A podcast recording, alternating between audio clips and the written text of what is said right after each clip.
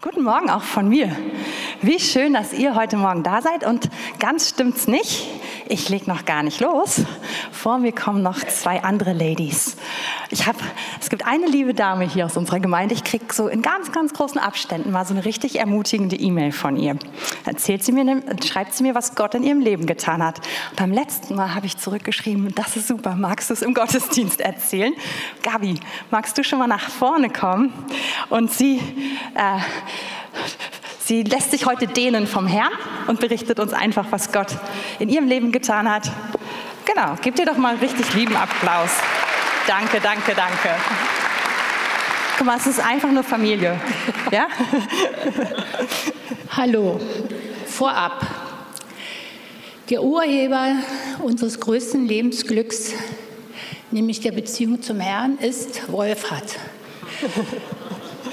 Und Christa und alle und die Familie und alle Mitarbeiter und Leiter dieser Gemeinde seit 37 Jahren. Da hat uns, hat mich nämlich meine Mutter in diese Gemeinde gelockt, noch nach Wilmersdorf. Und ich sagte, lass mich bloß in Ruhe mit Kirche. Ich war christlich aufgewachsen und wollte ja auch noch ein bisschen was vom Leben haben. Und, aber sie ließ nicht locker, so viele junge Leute und so schöne Musik. Ich ging dann abends heimlich hin und war einfach nur ergriffen. Und ja, und sie hat, wir haben viele Wunder erlebt seitdem. Sie wurde geheilt, sie hatte keine Brille mehr vom 70. bis 103. Lebensjahr.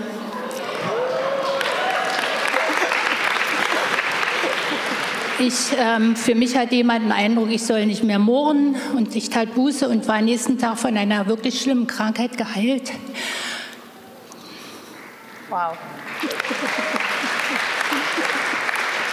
Ja, und heute geht es aber um Versorgung. Ich ging vor fünf Jahren in Rente und es kamen gleich zwei Jobs auf mich zugerast, die ich parallel vier Jahre lang machte und konnte dadurch einen sehr hohen Kredit abzahlen und auch jemanden finanziell unterstützen.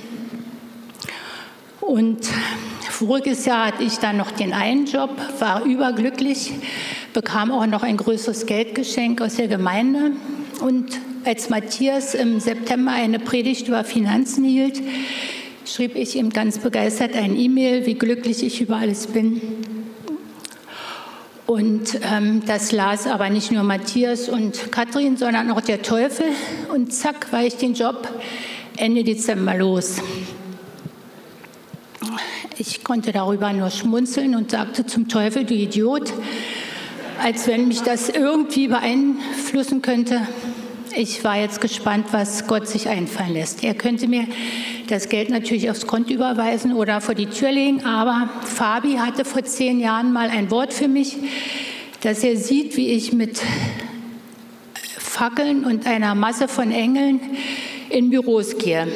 Daran muss ich natürlich immer denken und ich schaute dann im Januar mal in die Kleinanzeigen und sah, dass die Stundenlöhne nicht sehr üppig sind, aber bewarb mich bei einer Hausverwaltung fürs Büro und ging dann hin und stand unten am Kudamm vor der Tür und sagte zum Heiligen Geist, wir gehen jetzt zusammen da rein, du führst die Verhandlung und triffst die Entscheidung und ich gucke nur mal, ob es mir gefallen würde. Und so war es dann auch, es war sehr nett und dann ging es um die Bezahlung. Da waren wir meilenweit auseinander. Ich schüttelte, schüttelte zu ihrem Vorschlag nur den Kopf und sie sah aus, als wenn sie jetzt gleich sagt, na gut, dann war es das. Auf einmal schoss es aus ihr heraus. Na gut, dann machen wir das so. Ich werde es dem Geschäftsführer schon verklickern. Und seit 1. Februar arbeite ich dort. Preis den Herrn. Super. Vielen, vielen Dank. Janina, kommst du gleich. Wir bleiben in der Familie. Aber wir haben, wir haben viele Zeugnisse zum Büro geschrieben bekommen und das ist immer wieder eine Einladung, macht es gerne weiter, weil wir hören gerne, was Gott tut. Ich glaube, neues Thema jetzt, ne? Genau, äh, ganz anderes Thema, aber ja, ich kann nur zustimmen, diese Gemeinde ist einfach wunderbar und äh, ähm, wir sind vor einigen Jahren als Familie nach Kleinmachnow gezogen und das war auch ganz klar, dass Gott uns da haben wollte und wir fühlen uns auch wirklich sehr wohl dort. Aber von Anfang an war ich ein bisschen traurig, weil meine Kinder konnten halt hier nicht in diese coole Kita gehen und die Gemeinde ist halt leider nicht in Kleinmachnow. Und sie bedeutet uns aber so viel, weil wir eben hier zu Jesus gefunden haben und dadurch unser ganzes Leben einfach so wunderbar geworden ist. Und naja, als die Kinder klein waren, war es dann noch nicht ganz so schlimm, aber jetzt sind sie in so einem Alter, Schulalter, da sind die Freundschaften eben sehr wichtig und ähm, die Freunde haben sie nun mal in der Schule äh, und nicht hier leider im Gottesdienst. Und deshalb weigern sie sich leider auch immer in den Schulgut zu gehen, weil sie hier sind ja nicht ihre Freunde. Jetzt haben wir schon ein paar Mal auch welche mitgebracht, aber das ist auch immer nicht so einfach durch den weiten Weg. Und irgendwie dachte ich, Herr, meine Kinder können doch nicht zugrunde gehen geistlich, nur weil wir jetzt in Kleinmachnow wohnen und die Gemeinde hier ist. Und ich dachte mir, nein, in der Bibel steht, Glaube versetzt Berge. Die, Bibel, äh, die Gemeinde ist ja auf dem Berg. Aber ich dachte mir, ich glaube, du hättest was dagegen, wenn die plötzlich in Kleinmachnow wäre. Ich hätte einen sehr langen Arbeitsweg. Ja, ja, genau. Und da dachte ich, okay, Gott, du musst was anderes machen. Und dann habe ich hin und her überlegt, ja, könnte ich nicht einen Hauskreis für Kinder selber machen oder am besten wäre doch ein Gottesdienst da, aber ich will mich nicht entscheiden müssen, weil ich will einfach hierher, aber für die Kinder macht man ja irgendwie alles und naja, alles war aber auch nicht so toll, was ich mir überlegt hatte und dachte, du musst das machen. Und dann war letztes Jahr im Sommer dieser überkonfessionelle Gottesdienst hier und da tippte mich eine Frau an, die ich gar nicht kannte und meinte, ja, sind Sie Frau Plenert? Ich so, ja ja, Sie sind die Lehrerin meiner Schüler jetzt gerade geworden und ähm, wollen wir uns nicht mal treffen? Ich so, ja, gerne. Okay, dann haben wir uns also getroffen und so ausgetauscht. Und dann hat sie gesagt, sie treffen sich schon seit Jahren mit einem Ehepaar und beten dafür, dass irgendwie geistliches Leben in Kleinmachnow entsteht. Und dann dachte ich, ja, sehr gut, das wünsche ich mir auch. Und dass ich mir eben wünsche für die Kinder was, aber irgendwie auch für uns. Und dass man hier in Kleinmachnow merkt, man ist nicht der einzige Christ. Ähm, und dann meinten sie, ja, sie haben auch schon einen Anbau an ihr Wohnzimmer gemacht für den Fall der Fälle, dass irgendwann mal irgendwas entsteht. Aber sie leben so nach dem Motto, ähm, was Gott nicht fügt, ist Unfug fand ich gut. Und sie meinten, sie warten eben auf die Fügung und irgendwie haben sie das Gefühl, das müsste jetzt doch die Fügung sein, weil jetzt haben wir uns ja kennengelernt. Ich so, ja, ich bin dabei. Und dann haben sie im September also ein Format begonnen, äh, das nennt sich jetzt Hauskirche. Und Gott ist wirklich so, so, so, so gut, weil erstens es ist was für die Kinder. Zweitens, ich muss mich nicht entscheiden zwischen der Gemeinde und dem, weil das ist immer freitags abends, alle zwei Wochen. Und ähm, ich muss es auch nicht selber initiieren, weil ich bin immer lieber so jemand, der gerne überall mitmacht, aber ich traue mich nicht, so Sachen selber äh, anzufangen. Und die Kinder lieben es, weil da, sind wirklich alle Generationen, alle Kinder der Schule meiner Kinder sind da. Plötzlich, als wir angefangen hatten, das zu planen, ploppte da jemand auf und da und wir dachten, was, auch Christen, super.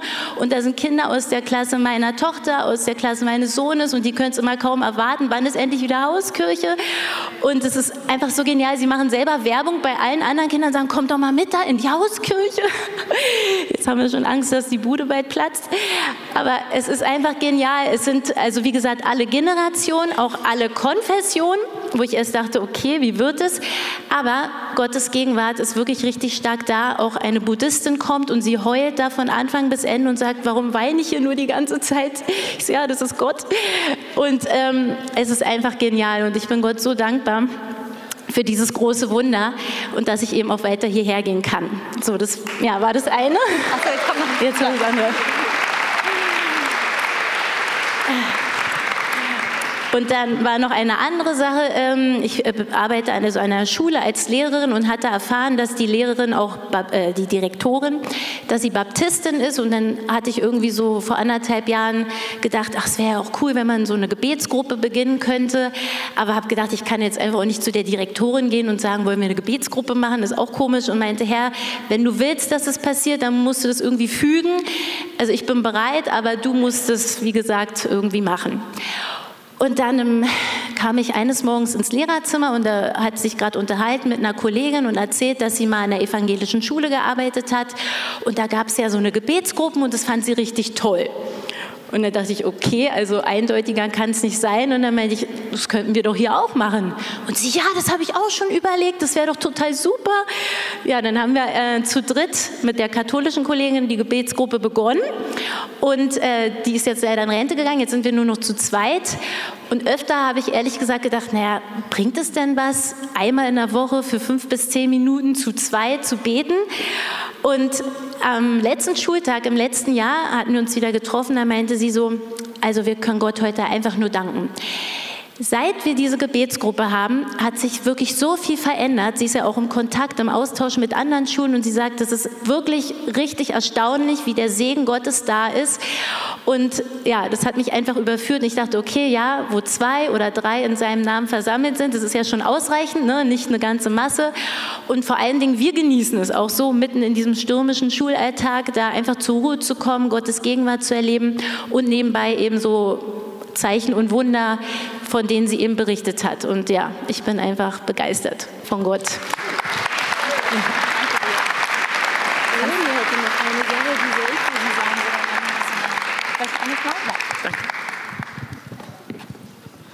Vielen, vielen Dank.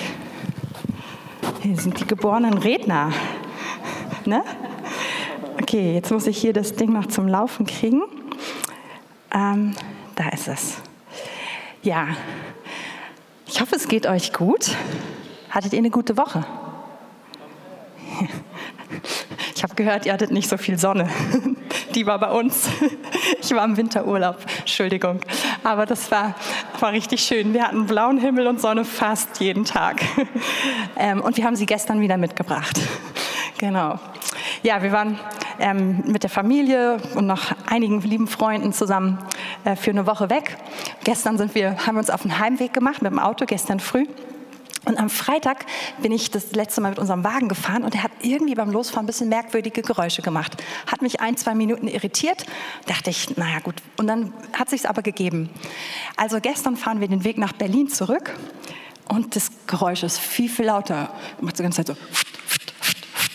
Und ich dachte so, was ist denn das? Fabi auch so, hm, sehr komisch, war ein bisschen irritiert. Er meinte irgendwann, scheint aber unabhängig von dem zu sein, ob er beschleunigt oder wenig Gas gibt. Wir haben gebetet und sind losgefahren. Das Geräusch blieb tapfer da. Irgendwann dämmerte es mir so ein bisschen.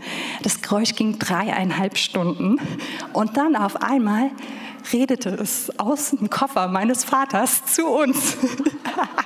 Es war sein Blutdruckmessgerät. Und der Herr hat unsere Gebete erhört, der Wagen ist in Ordnung. Ja, wir haben gut gelacht.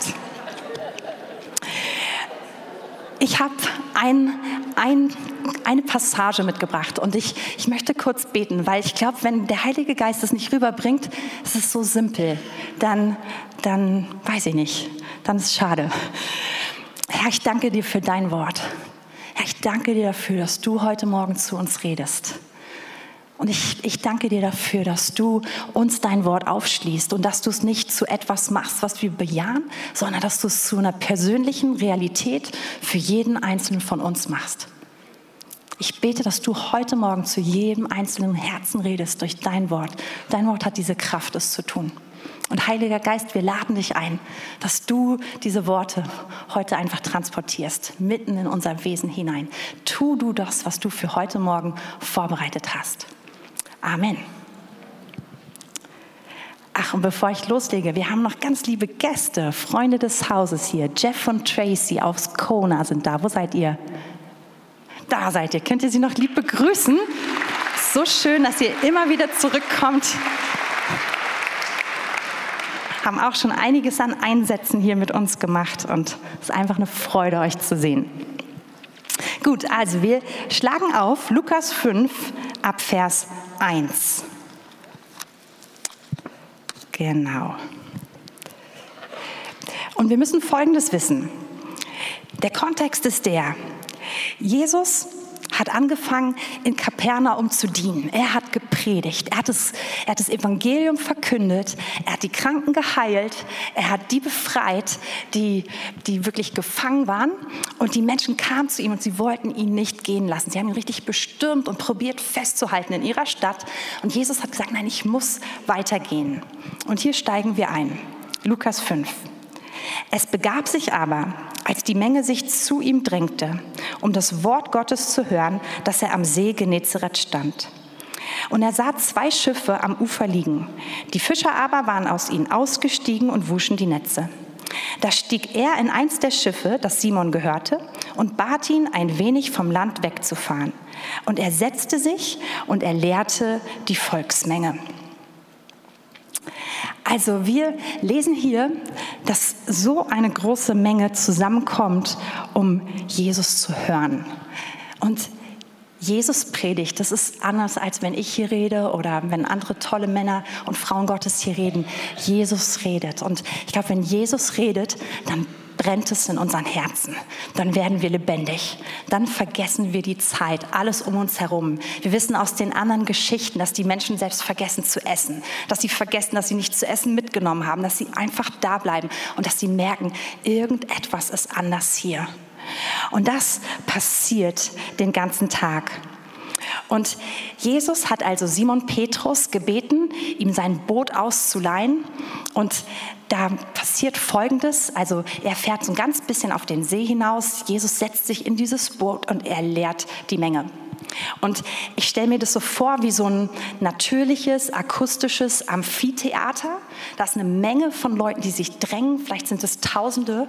Und, und Jesus nutzt sozusagen diese Gegebenheit und, und redet zu ihnen. Und, und der See und, und die, ja, überträgt quasi seine Stimme in einer ganz besonderen Weise. Wir haben in der letzten Woche im Tal gewohnt, in so einem Tal und ähm, ich hatte immer das Gefühl, wenn wir die Straße langlaufen und, und unser Sohn einfach nur redet, in Klammern eher schreit, also laut redet, das ganze Tal hört es, weil es einfach diese riesen Lautstärke gibt.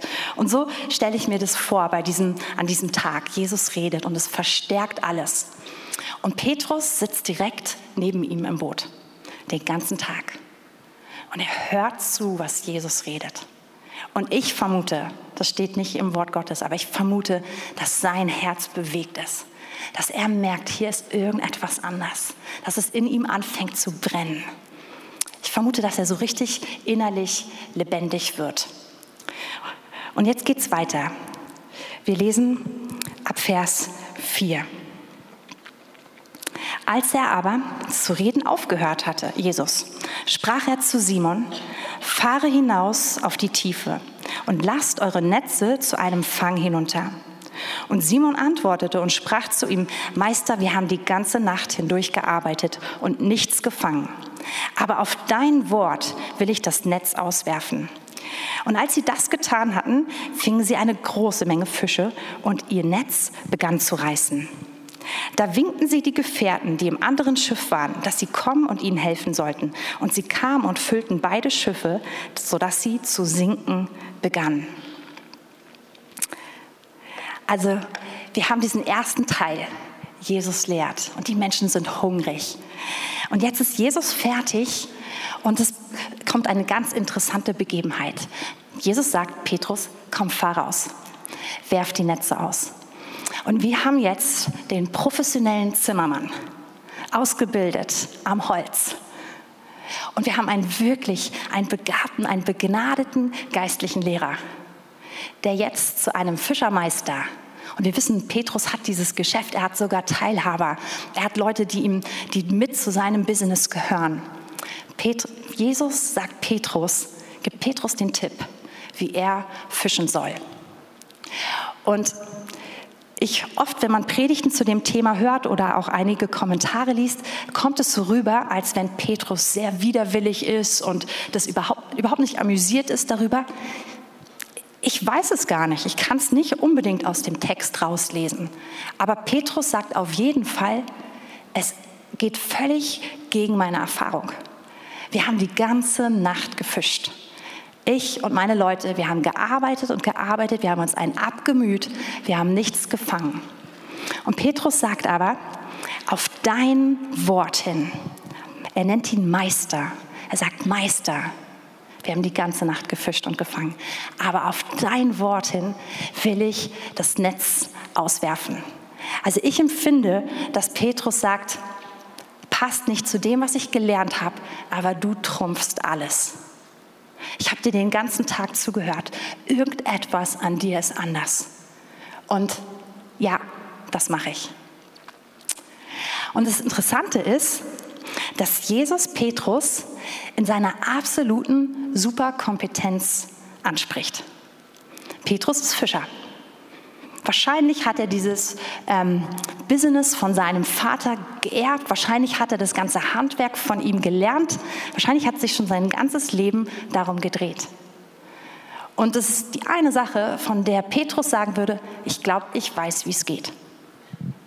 Und Jesus kommt jetzt und kommt nicht an dem schwächsten Punkt von Petrus, sondern er kommt genau an der Stelle, wo Petrus genau weiß, wie es geht wo seine größte Kompetenz ist, seine Expertise, seine Schwäche. Und Jesus sagt, darf ich dir an der Stelle begegnen? Und der Rest ist Geschichte, weil Petrus ja sagt.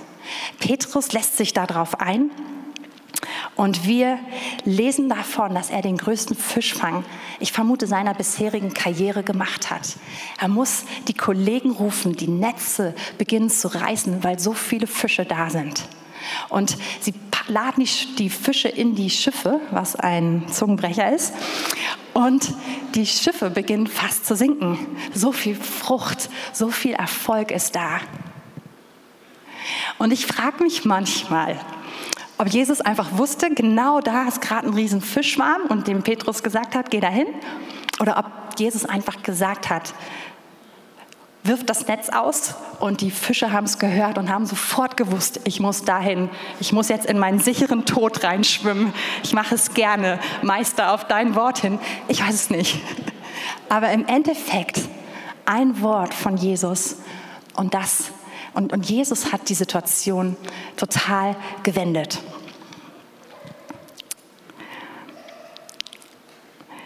Und wir lesen mal weiter. Als aber Simon Petrus das sah, fiel er zu den Knien Jesu nieder und sprach, Herr, gehe von mir hinweg, denn ich bin ein sündiger Mensch. Denn ein Schrecken überkam ihn und alle, die bei ihm waren, wegen des Fischzuges, den sie gemacht hatten. Gleicherweise auch Jakobus und Johannes, die Söhne des Zebedeus, die Simons Teilhaber waren. Und Jesus sprach zu Simon, fürchte dich nicht, von nun an sollst du Menschen fangen. Also Jesus ist nicht nur ein exzellenter Zimmermann und ein noch viel besserer Lehrer, er ist auch der viel bessere Fischer. Und Jesus, ein Wort, alles verändert. Dies, alles verändert sich. Die Fische gehorchen seiner Stimme. Und bevor wir jetzt weitergehen, möchte ich einen Gedanken für uns alle aufgreifen. Bist du dir bewusst, dass ich weiß nicht, wo deine größte Superkraft liegt, wo deine Stärke ist, wo deine Expertise ist, wo du so richtig, richtig Bescheid weißt. Vielleicht ist es auch sogar, hast du das Ganze zu deinem Job oder zu deinem Beruf gemacht oder du studierst das gerade. Ich weiß nicht, was es ist. Vielleicht sind es Autos. Es gab schon den einen oder anderen Ältesten hier. Da waren es die Autos, die Wertstoffe. Vielleicht sind es Kinder.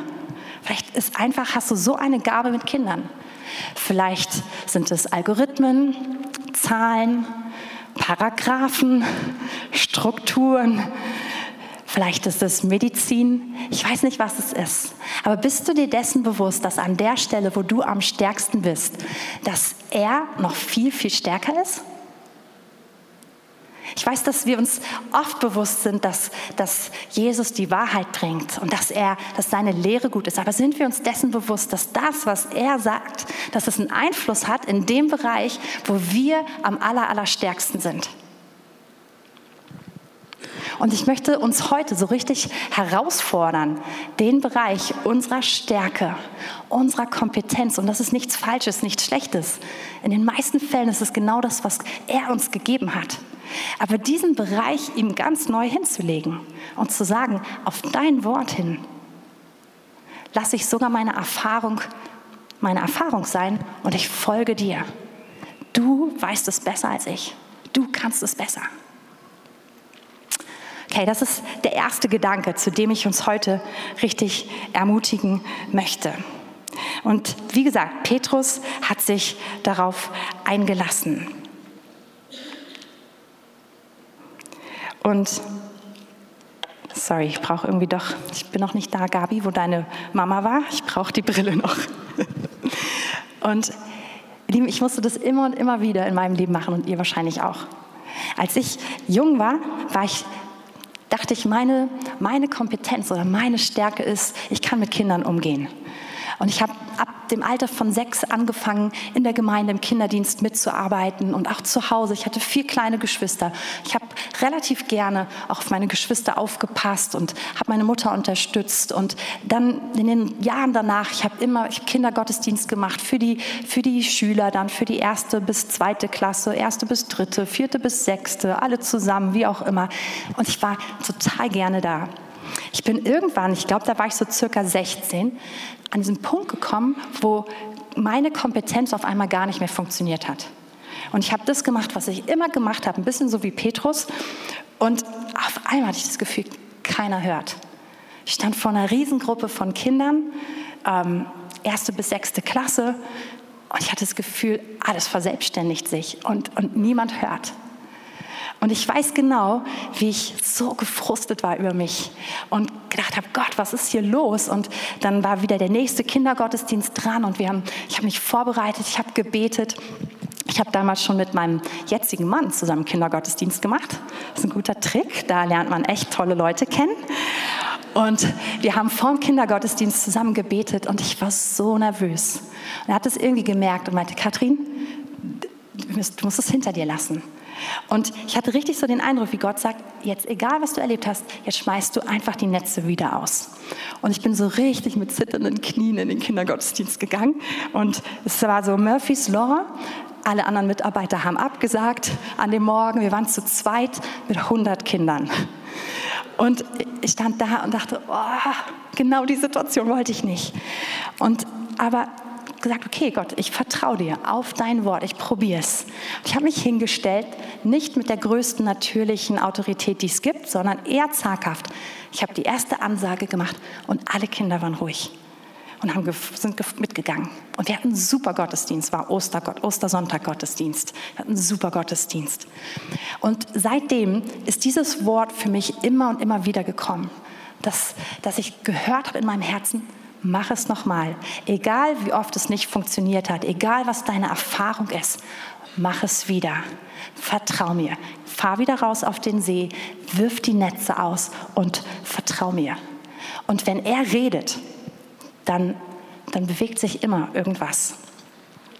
Und also egal, ob es ob es etwas ist, wo wir gerade am Ende sind oder unsere Superkraft. Ich denke, es ist echt wichtig, dass wir diese Stärke Jesus hinlegen. Jetzt lesen wir weiter. Ach, ich habe eben schon weiter gelesen, Entschuldigung. Wir haben acht bis zehn schon gelesen. Ich darf noch was dazu sagen. Die Reaktion von Petrus ist absolut normal. Petrus erlebt dieses größte Wunder aus seiner Fischerkarriere. Und man könnte denken, Petrus ist Petrus. Petrus kommt jetzt mit so einem richtig guten Vorschlag und sagt, Jesus, das ist die Geschäftsidee. Wir machen das ab jetzt einmal die Woche zusammen. Du kommst und sagst, wo ich hingehen muss, ich wirf das Netz raus, du kriegst 50 Prozent ne, von den Fischen. Aber Petrus ist so, so kommt er doch oft rüber. Er hat so coole, er hat so interessante Ideen in den verschiedensten Situationen in den Evangelien. Ne? Aber an dieser Stelle kann Petrus ist er, ist er einfach platt. Er kann nicht mehr reagieren. Er, er, er, er kniet sich nieder zu den Knien von Jesu er, oder er fällt nieder im Boot und er sagt, Jesus, geh weg von mir. Ich bin ein sündiger Mensch. Und ihr Lieben, das ist eine ganz normale Reaktion, wenn wir mit der Gegenwart und der Kraft Gottes so konfrontiert sind. Wir lesen das überall im Wort Gottes. Wir lesen es zum Beispiel bei Hiob. Dass Hiob sagt, ich habe bisher nur vom Hörensagen von dir gehört, aber jetzt hat mein Auge dich gesehen und ich spreche mich schuldig. Er, er kann eigentlich, er, er sagt, ich vergehe. Oder Jesaja. Jesaja kriegt Jesaja 6 eine Riesenoffenbarung.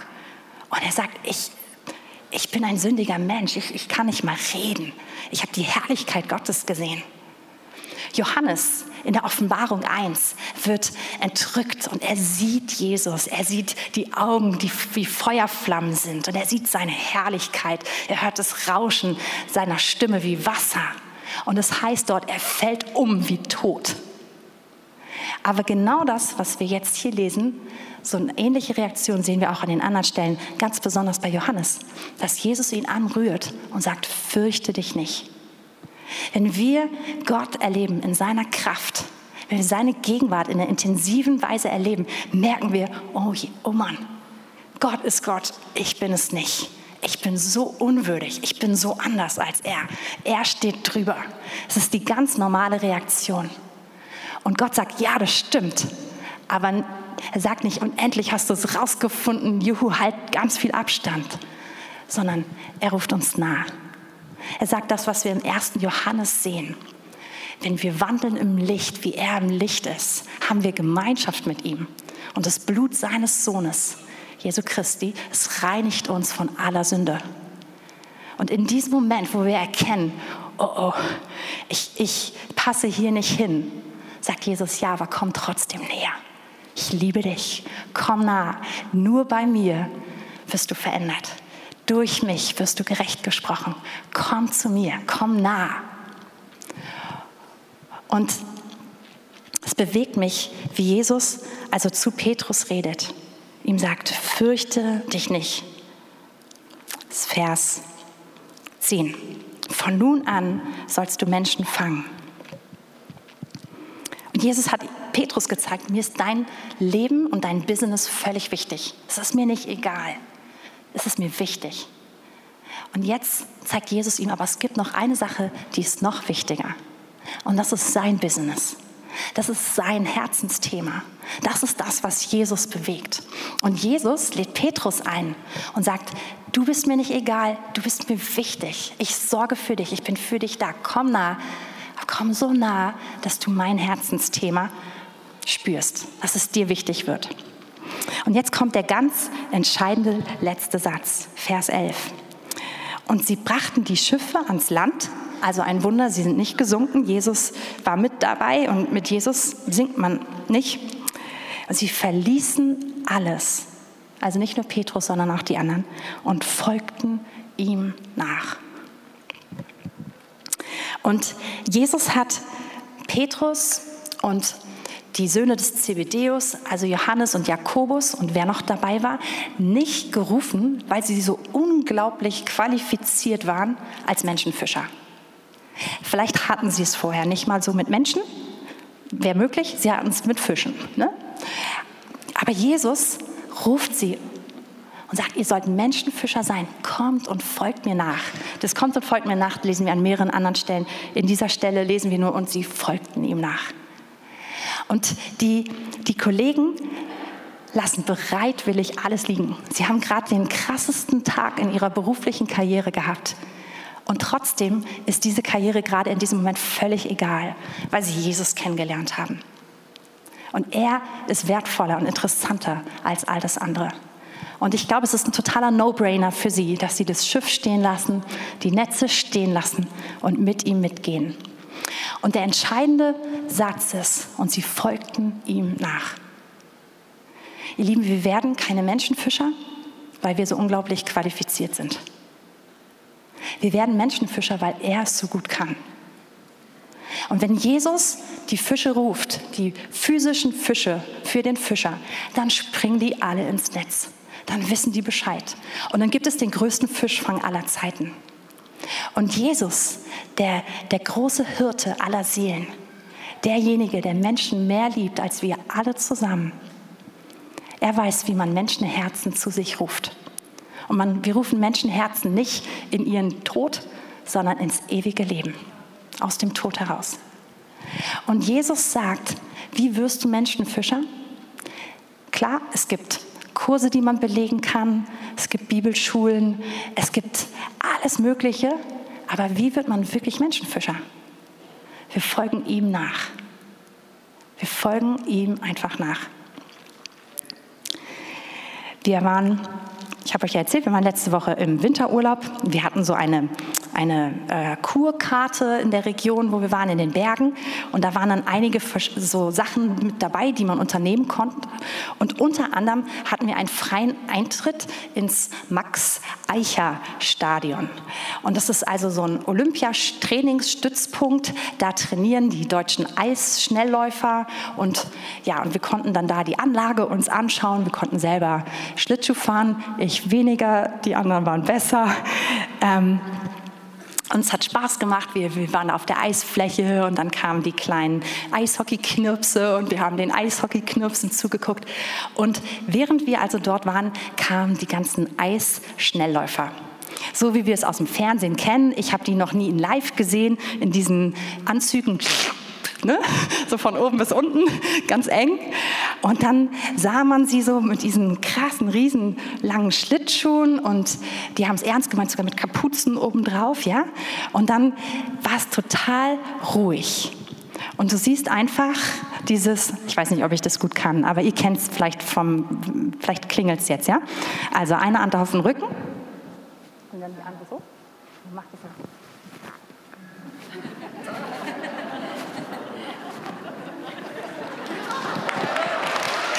Ja? Also dieses Gleiten, es ist fast wie so ein Aquarium. Es ist total still, ganz, ganz ruhig. Die gleiten mit einer Kraft und die brauchen irgendwie nur so zwei Schritte und sind 50 Meter oder 100 Meter gefahren. Aber das Interessante war, die sind immer im Pulk gefahren. Die erste Gruppe, die ich gesehen habe, waren so sechs hintereinander. Und du hast dann die eine Person ganz vorne, die gibt den Rhythmus an und dann machen alle und es ist totale wie Synchronschwimmen. Total synchron, ja? Alles geht gleich. Vorne, der hat den ganzen Windschatten und also die anderen fahren im Windschatten, der erste kriegt den Wind ab. Und dann sah man ganz viele, auch Jüngere und Kinder, Jugendliche, Teenager.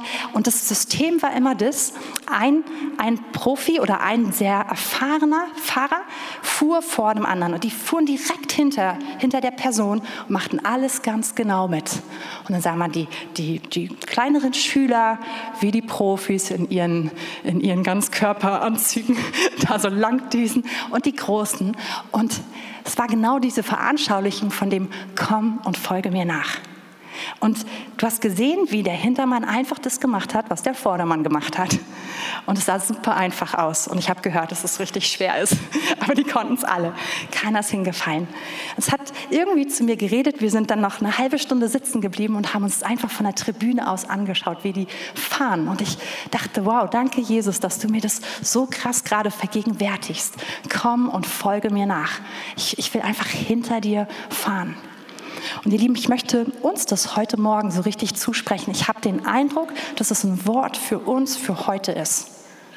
Und ihr habt die Geschichte bestimmt schon super, super oft gehört. Und der erste Teil, ich möchte das anwenden darauf. Jesus ist besser in dem, was wir richtig gut können. Er ist besser. Und die Frage ist, wollen wir ihn da neu einladen in unsere Superkraft hinein, in unsere Kompetenz, in unsere Expertise? Aber Jesus ist auch richtig gut in dem, was wir nicht so gut können. Und für den Fall, dass du denkst, du bist kein guter Menschenfischer, das ist nicht so deins. Das, das schiebst du lieber Jonas zu oder noch ein paar anderen Spezies.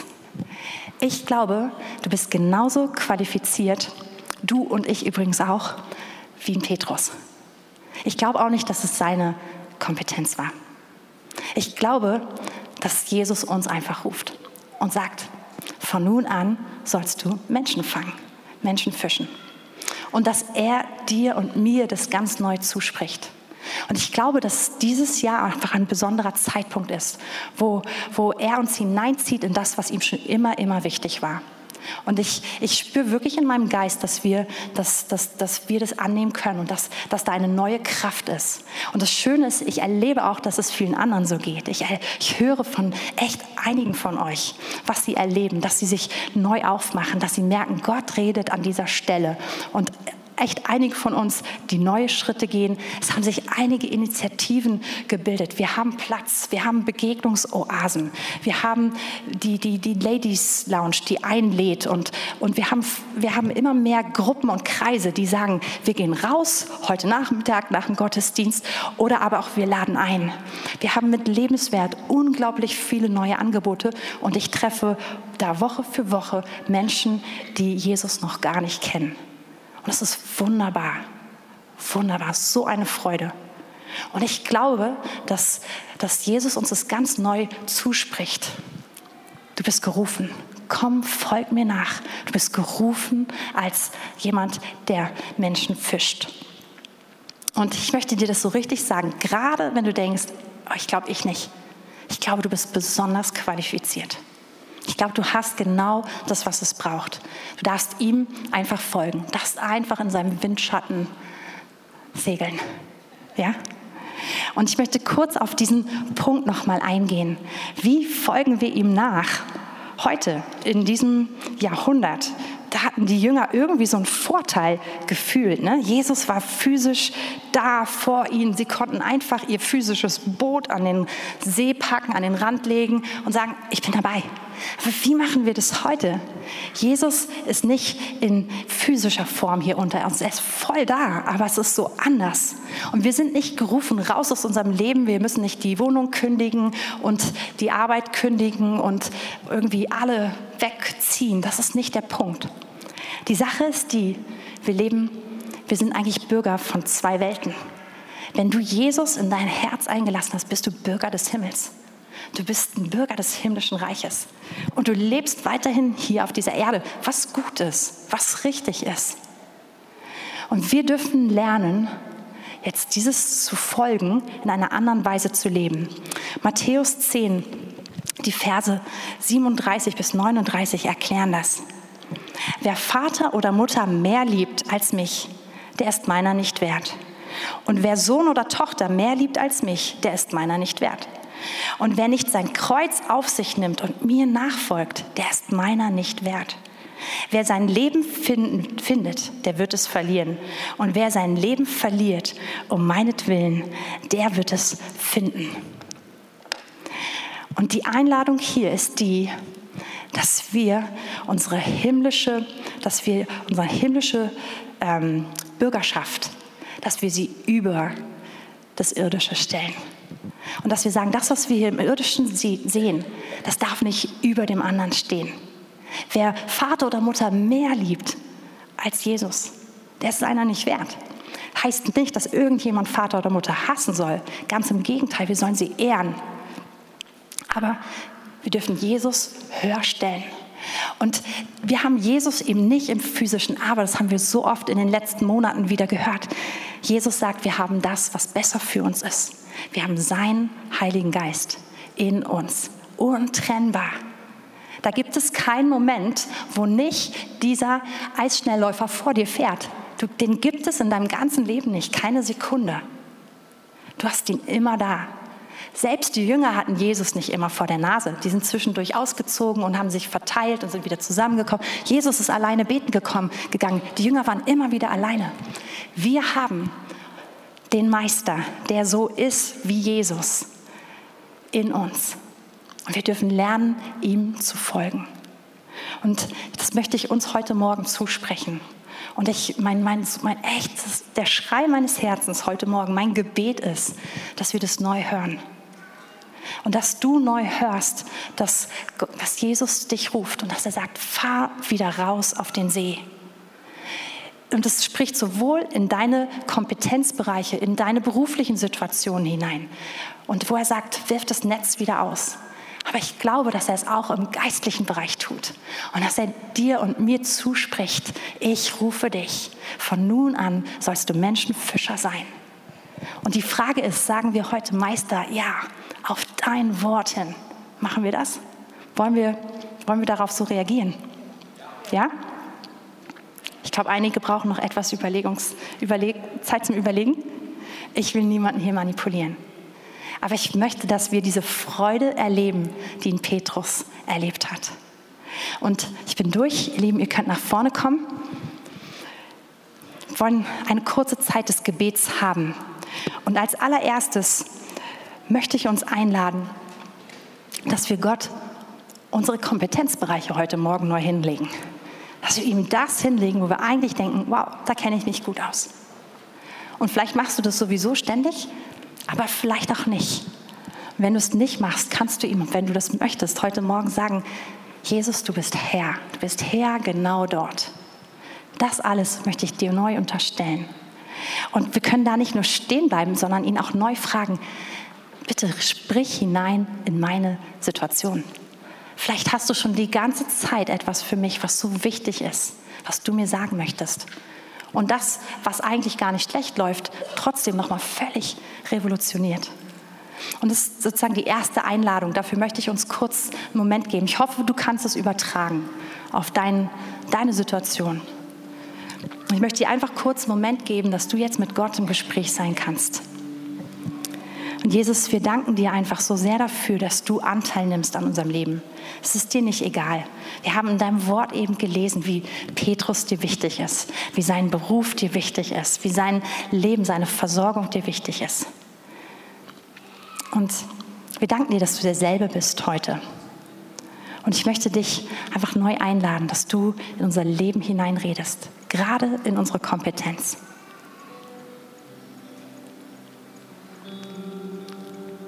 Heiliger Geist, ich bete, dass du heute Morgen ganz neu zu unseren Herzen redest.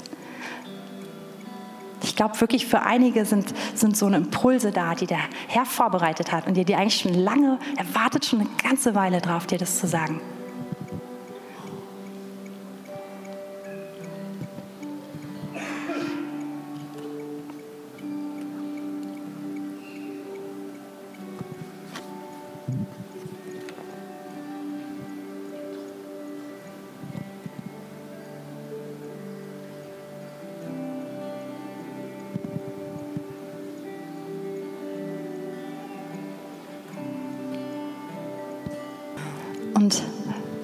Der Heilige Geist gerade redet, vielleicht will er einfach nachher noch weiterreden. Also kannst du ihm auch im weiteren Verlauf des Tages Zeit geben.